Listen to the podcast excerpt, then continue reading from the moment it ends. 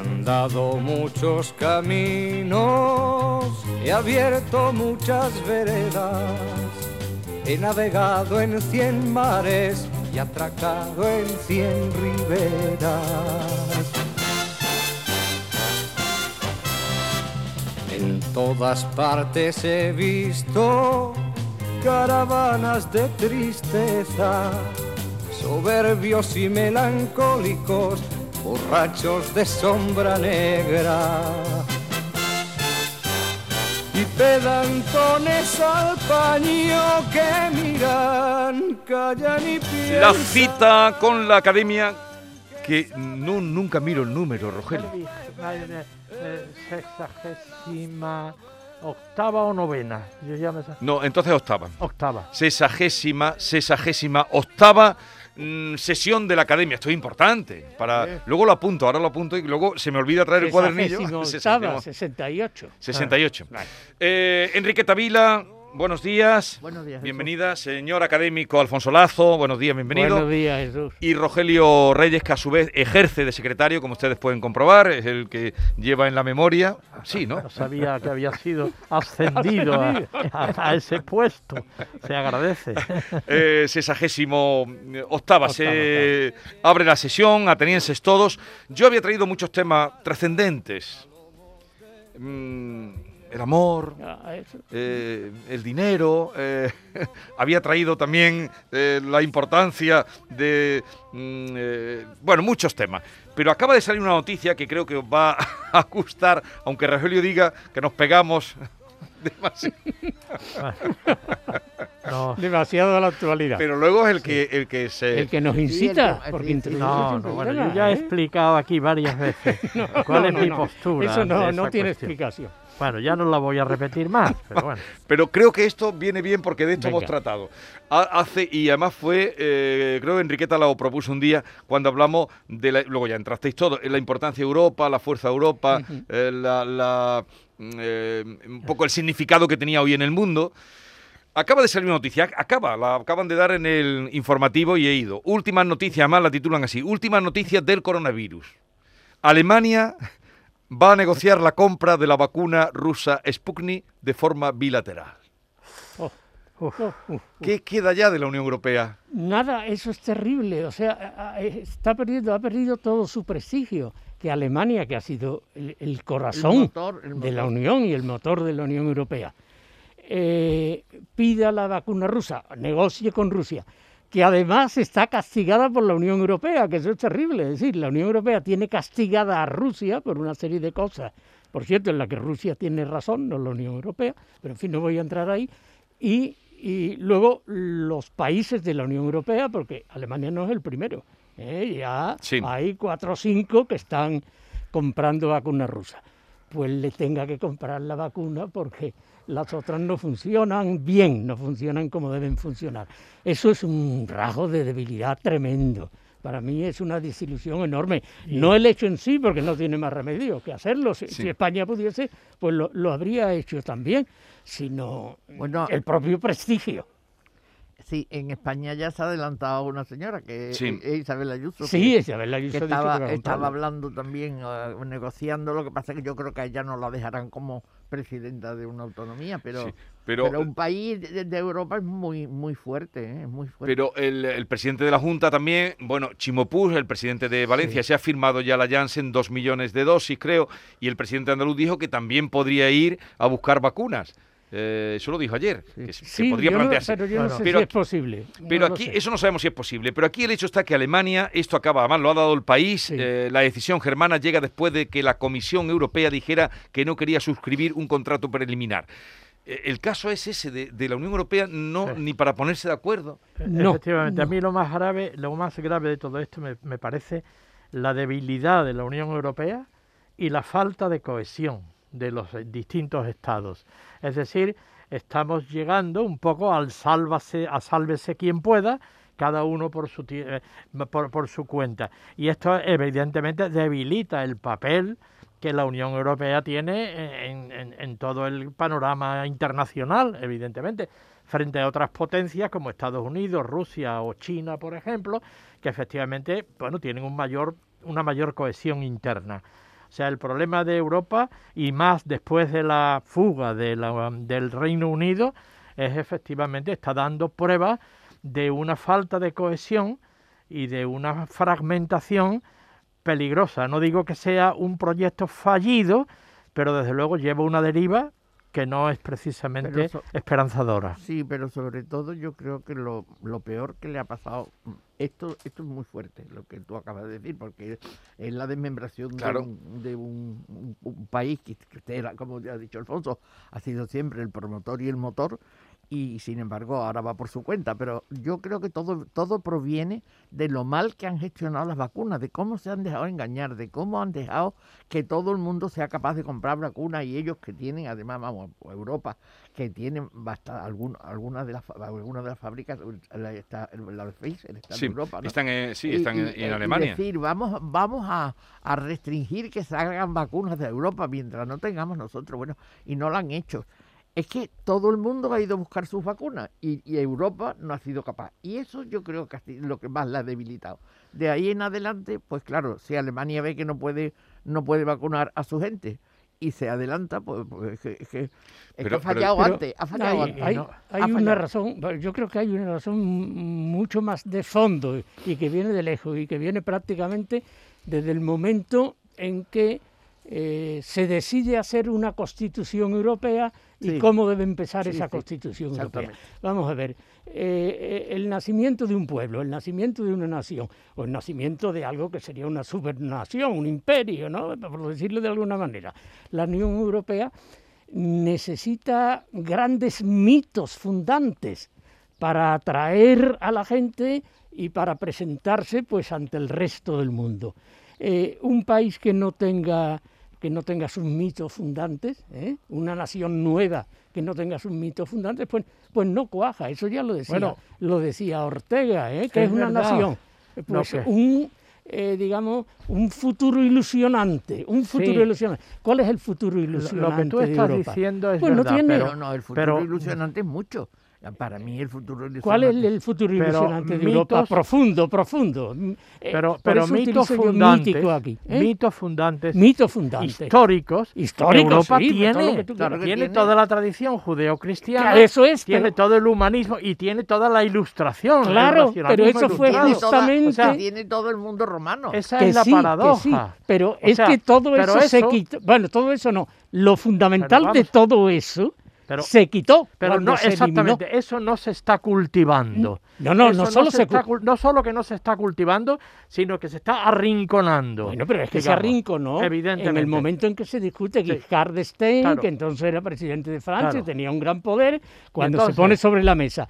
¿Cómo la definimos? Eh, ¿cuál, es la base de, ¿Cuál es la base de Europa? Y se propuso inicialmente la ilustración Sí. y la cultura judeocristiana. El humanismo y el humanismo cristiano y y el racionalismo ilustrado. No, porque eso deja fuera al agnosticismo, a la te- y, se eso- eliminó eso, y entonces al junto, eliminar eso... junto a un laicismo, un Es- laicismo claro. y una especie de, de nihilismo que se está de- Sí, en es la sociedad li- líquida, etcétera, está diluyendo una conciencia unitaria de Europa, evidentemente. Y eso naturalmente se paga.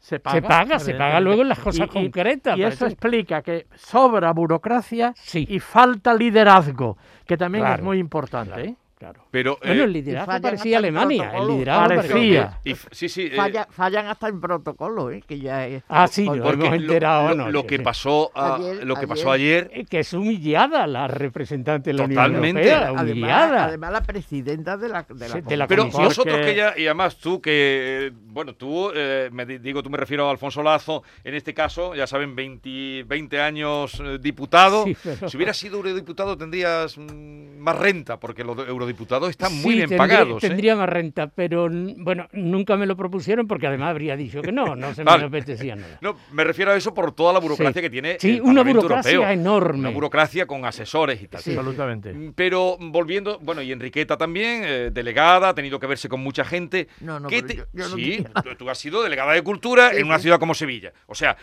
¿cómo tenía que haber actuado ayer eh, ante la entrada de la presidenta de la Comisión Europea, Ah. eh, Tayyip Erdogan, que Sí, la deja en el sofá de los consortes? Claro, Claro, pero. Pero ahora- ¿cómo se actúa ahí? ahora, ah, eh, claro, es que. ¿Debería haberse ido ella? eh, No, se, no. se debería haber ido ella. Yo creo que pero, no, yo O creo- Mi- Bueno, Michel, no. el Char Michel, haberse puesto a su lado. Sí, Eso, sí, claro. o algo así, No, yo o algo creo así. que Michelle porque, tenía que haberse levantado y ponerse a su lado y dejarle el sitio. Y si ella no pero claro, es que este señor Eso- Erdogan, bueno, el turco, es Sí, el llamarlo turco. el turco, Y por lo sin visto, más. por lo- Sin más. no No, pero eh, eso son las debilidades de la Unión Europea. Sí. Hay que decirlo. Eh, Claro. Erdogan chantajea a la Unión Europea y ¿Por- la Unión Europea acepta el chantaje con los inmigrantes. Claro. ¿eh? Y Por Erdogan detiene a los Y inmigrantes. por el peso militar de Claro, la que pertenece a la. OTAN. No, lo, sí, no, lo- pertenece a la... no No, lo Turquía no pertenece a la OTAN. Sí. Grecia sí pertenece a No, OTAN. no, No, Turquía bueno, está fuera. es un valladar. Ha Es sido, un valladar, Ha es sido un Siempre aliado, sido. un aliado Siempre de la OTAN. Yo no sé si Turquía. pertenece Siempre, o no. siempre lo ha sido, sí. Ha sido. Pero claro, es Sí. que mm, la Unión Europea está sometida a un chantaje que oculta, es decir, no castiga, como por ejemplo castiga a Rusia, ¿eh? no castiga a Erdogan por frenar la inmigración con vallas, Claro. con meterlos en campos de concentración, es una cosa terrible, la- sino que lo fomenta y le da dinero, Claro, le claro, paga porque retenga a los es eso, inmigrantes allí. Es eso porque la Unión Claro, Europea ¿cómo? Pues no que se ha decidido a afrontar el problema de la inmigración. lo de ayer de verdad. De, de uno en uno. A ver, Sí. Enriqueta, tu visión de lo que pasó ayer. No, no, de ayer yo creo que fue un bochorno dentro de lo que estamos hablando de, Un la, de, la, de la desintegración del, del, del Debilidad, poder yo de creo la que es dignidad debilidad. incluso de la Unión Europea. Es decir, que tú cómo puedes, y, y el señor que iba, ¿dónde está el protocolo? El señor, no, como hoy, no me acuerdo quién comentaba, que decía, bueno, pero vamos a ver, todas estas cosas se hacen con un protocolo rigidísimo Pero- y se, se pacta todo desde muchísimo tiempo antes. Probablemente este señor puso nada más que una silla porque le dio la gana a Erdogan. Sí, sí, sí, la otra claro. es mujer. Pero claro, es Sí, que el- el que iba por- con por ella, el que iba acompañándola, yo creo que su papel era levantarse y cederle el asiento. Y si eso iba a, a romper la negociación, entonces apaga y vámonos, porque entonces no- que no hubieran ido, que no hubieran, o que no lo hubieran hecho público. Pero esos gestos, que hubiera sido un gesto que todo un, un- hubiera visto, la, la- el Michel, eh, no, Sí. Charles Michel, Charles Michel. Charles Michel, Michel, sí. que hubiera dicho, le cedo el puesto a la presidenta, aunque él está por encima en su cargo Sí, en el Consejo. Europeo, pero mm, o se sienta con ella, eh, pero un gesto ante Sí. Erdogan que plantó su trono No, allí. Pero yo ¿O creo no, que lo aceptaron porque lo hizo queriendo para dejar Lo hizo Claro que lo hizo queriendo, queriendo. porque la otra era evidentemente. mujer, claro. Sabía lo evidentemente porque Erdogan está imponiendo un Estado confesional. Otra Sí, vez, totalmente, olvidándolo de musulmán Ataturk Sí. y, y todo Sí. el laicismo, digamos, de Sí, sí, Turquía, eso- que, era, que era un laicismo Sí. positivo, Positivo. naturalmente. Y está imponiendo un Estado confesional y, y está naturalmente segregando a la mujer de una manera ya evidente. Y esto ha sido un gesto público, un gesto público para que Europa, el mundo occidental, tenga que aceptar realmente este, este despropósito de, de- de un Estado confesional, vamos, sencillamente. El, el de un radicalismo de Erdogan, islamista, vamos. Cuando se presentó por primera vez, se presentó como un partido islámico moderado. Moderado, pero se ha ido endureciendo Sí, cada vez más. pero bueno- y en efecto, toda la reforma occidentalizadora de Ataturk, a claro. principios de los años 20, ¿no? Mm, Eso se lo está cargando. Eh, En Claro. Turquía las mujeres no iban con velo, ya van con velo. Ya van con velo. y Pero claro, a, a significativo. Europa a- la tiene mm, cogida, la tiene Sí, chantajeada. en chantajeada totalmente con el tema de la Y inmigración. Europa está mostrando debilidad auténtica, es decir, que no afronta los problemas porque está verdaderamente acomplejada y está sometida a esta a este chantaje permanente de, de- de Turquía. ¿no? Eh, Natalia Bernés, os presento, compañera de informativos. Una última hora, supongo, cuando Sí. te veo aparecer en esta tertulia de académicos en la que eres bien, bien, bienvenida. Muchísimas gracias, gracias y buenos días. Simplemente el consejero de salud de la Junta, Jesús Aguirre, ha confirmado, bueno, ha anunciado en declaraciones en exclusiva Canal Sur Radio, recogidas hace unos instantes en el Parlamento de Andalucía, que el gobierno andaluz está manteniendo contactos, ha iniciado Ah. conversaciones para la adquisición de vacunas después de la crisis de AstraZeneca y ha citado eh, tam- eh, entre esas conversaciones eh, con la rusa Sputnik. Pues sí, Aquí se está la noticia. la Pero cosa. además, que no haya ningún Gracias, Natalia, gracias. Eh, Amanda, es- muchas es- gracias. Es, que no se entienda que hay ningún reparo técnico, científico a la vacuna rusa. No, pero evidentemente. Pero hasta ayer, Es decir, hasta ayer no nos estaban sí, diciendo, que- a ver, introduzco otra, o- dos puntos, pero hasta ayer se estaba diciendo precisamente que la Agencia Europea del Medicamento estaba retrasando la Sputnik porque estaba revisando exhaustivamente los Sí. procesos de Pues. investigación porque la vacuna, por el uso que había hecho de funcionarios, de militares en las pruebas, de su financiación pública. Y ahora de pronto, claro que sí, claro que Decían sí. que Bueno, le pero- faltaba la tercera fase todavía Sí, por, por confirmar. Pero no, por lo yo, que- yo- pero- yo creo pero- que, es que eh, eh, pues no entra en contradicción y al final puede entrar en contradicción porque los que forman la Unión Europea han dicho no, déjate de teorías, ¿ve? déjate de castigar a Putin y vamos a las realidades. Es que Putin está castigado, vuelvo a lo que dije hace un momento. Pero ahora, si Alemania tira con la fuerza que tiene, si la Comunidad de Madrid empieza a querer vacunas, si Andalucía, la Junta de Andalucía, eh, pide vacunas y ya No, y eh, la se mueven todo, pidiendo el No, no, gobierno español. se mueven claro. todo, Sálvese quien pueda. Sálvese quien pueda, Ese esa es la es, es palabra. lo que estamos aquí. pero entonces vamos hacia atrás. Claro, Sí, evidentemente, es sí, un retroceso. sí. Pero claro. ¿dónde está la humanidad, la solidaridad, Es la. Europa? Y una No. pérdida de prestigio de la Unión Europea galopante. Además. Galopante. Sí, sí hay, ah, pero hay muchas cosas, son cosas que no se dicen, no es que estén ocultas, pero que, que- que no suelen decirse, pero están relacionadas y que explican la situación. Bueno, eh, el tema de la inmigración, que es un Sí. problemón para, para Europa. Eh, eh, formalmente se condenan eh, las vallas, eh, con lo cual habría que condenar las vallas de Ceuta y Melilla, ¿no? Evidentemente. Eh, se condena que se devuelvan que se devuelvan los inmigrantes que vienen sin papeles. Todo eso lo condena la Unión Europea, que es lo curioso, que está haciendo exactamente lo mismo bajo cuerda. Claro, entonces esas cosas, esas cosas no funcionan. ¿eh?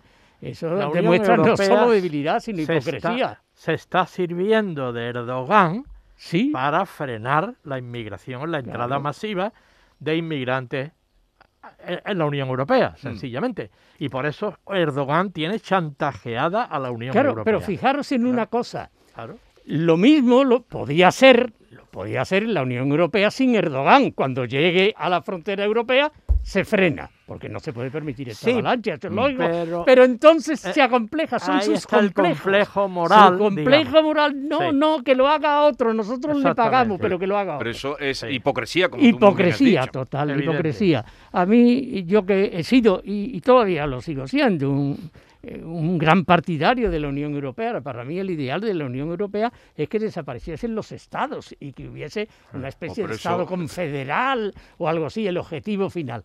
Bueno, pues me, estoy muy desilusionado, es verdad, estoy muy desilusionado. Yo ahora me costaría escribir en, en alabanza de la Unión Europea, como he hecho otras veces, ¿no? No.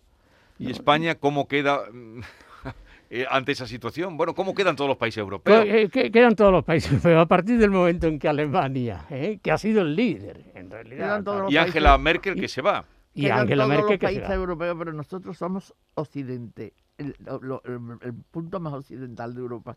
Y eso tira muy cercano a Marruecos, con Hispanoamérica frente, y esa unión con Hispanoamérica. Y eso hay que tener mucha consideración con eso, mucho cuidado. Es decir, que la Unión Europea no es lo mismo la posición de España que la posición de Alemania. Alemania está en el centro total de Sí, Europa. claro. Estamos en Carlos una, Magno. esquina, en una esquina. Y como tal, nos han tratado siempre. Por, por lo menos así. Eres pesimista, sí, pero tiene No, no, así lo veo sí. yo. Oye, así lo veo yo como tal. Sí, sí, que sí, que sí, que sí, siempre por una serie de circunstancias, pero así nos han tratado siempre. Sí, sí, sí, es Nunca cierto. hemos mandado nada en la Nada, Unión Europea. nada, nada. Muy Sí, poco, pero ya, ya hemos dicho aquí alguna vez que lo que nos falta es un auténtico patriotismo europeo. Eh, ¿Y O sea, qué una- líder puede eh, Pues- mm, tirar del carro? Pues Mira. desgraciadamente esperábamos más de, de, de Angela Merkel o, o es que Angela Merkel ya ha tirado Pero, la toalla. Pero Realmente. Angela Merkel ya es SIDA. Eso es. Ya se Y ha ido, no entonces, sabemos pues, quién le yo no sucede. soy, yo soy más bien muy pesimista respecto al futuro inmediato de la Unión Europea, absolutamente, porque es lo que dice Alfonso, falta una cohesión política. Sí. Porque sí, se ha, se ha jugado en el mundo en la cuestión económica, en el, en el euro, etcétera, etcétera. La unión de los pero mercaderes, como dicen. Una unión política que no puede ser de la noche a la mañana. Pero es que los nacionalismos estatales tienen todavía mucha fuerza. Y lo ha probado Inglaterra, que es un caso Claro. límite, que es un caso extremo, pero no olvidemos que las dos últimas guerras mundiales están todavía muy próximas y que fueron guerras civiles europeas. Europeas. En fin, hoy la sesión se nos ha derivado en un pesimismo, pero es la realidad. Es la realidad, es la aunque realidad. haga un día precioso. Pero es la realidad. Europa es que esto puede crear, lo habéis dicho bien, puede crear también un mercadeo. Eh, como vivimos cuando empezaron las mascarillas y cuando empezó. Claro, claro. Pero aquí estamos jugando ya con las vacunas y Putin como crece, ¿eh? Sí, sí. Sí. ¿O no, Alfonso? Sí, sí, crece, sí, crece. Muchas veces se comenta, hoy el, el- el autoritarismo ruso y todo eso. Putin no, pero Putin tiene- es adorado en Rusia. Putin lo que tiene es un ideal expansionista Exactamente. absolutamente ideal. apoyado por el pueblo ruso. Ruso, absolutamente Que ha apoyado. sido siempre igual el pueblo ruso, Bueno, tenido sí, expansionista. Vamos a poner un poco de poesía. Venga. Bueno, bueno, Sí. vamos, Ayer, bueno. por cierto, ayer había una entrevista aquí a nuestro eh, emérito académico, eh, a Rogelio Reyes, que mm, hablaba de la poesía. Dice, la poesía alimenta el espíritu y me permite entender el mundo. Pues pon un Bueno, poco de poesía, a ver cómo me, me entendemos esto. ayuda a, en- a entender el mundo, me ayuda. Bueno, pues vamos a ver, verá. Eh, por supuesto, en la gran... Horderling, ¿vas a tirar de Horderling? No, no, no, no. Allí donde está el problema, allí está la solución. Ese es el gran poema de Hölderlin. Sí. Ah, y es verdad. E- Esto es muy lúcido. Eh, El gran poeta, digo para todos Sí, los oyentes, el gran poeta allí, alemán. allí donde está el problema, allí está la solución. Un día traeremos el problema de Hölderlin. No, no vamos a comentarlo ahora. Yo hoy traigo a Lope de Vega, porque en la tradición lírica el gran tema es el amor, ¿no? Evidentemente. Yo que quería hablar del amor como Ah, lo dedicamos para otro día, esto puede Jesús. servir. Pero esto puede servir, ¿no? En cartera. Es decir, a los poetas les ha gustado siempre indagar en la naturaleza del amor, en las cualidades del amor, ¿no? Recordemos el Ars Amandi de Ovidio o el Canzoniere de Francesco Petrarca. Pues bien, pero sobre todo hoy traigo un poema que eh, de un gran amante histórico, que fue Lope de Vega, ¿eh? que estaba muy familiarizado con todos los avatares del, del ero- del erotismo, ¿no? Y él escribe un soneto donde se hace eco de un tópico que son las contradicciones del amor. El amor como un sentimiento contradictorio, es decir, como una experiencia con ingredientes irracionales y muy difíciles de armonizar. Y todos tenemos de alguna manera experiencia de ese estado de cosas. El amor puede ser, uno en el amor puede ser a un tiempo áspero y tierno, valiente y cobarde, egoísta y pródigo, y Lope, que fue el gran amador de aquellas mujeres de hermosísimos nombres, Elena Osorio, Isabel de Urbina, Micaela Luján, Marta de Nevares, bellísimos nombres, ¿eh? en este soneto sintetiza genialmente cuáles son esas cualidades, esa radical contradicción que ha sentido siempre todo aquel que ama. Y es un poema, además, mm, mm, genialmente construido sobre una sucesión de infinitivos, de verbos en infinitivos. Desmayarse, atreverse, estar furioso, áspero, tierno, liberal, esquivo, atentado, mortal, difunto, vivo, leal, traidor, cobarde y animoso. No hallar fuera del bien centro y reposo, mostrarse alegre, triste, humilde, altivo, enojado, valiente, fugitivo, satisfecho, ofendido, receloso.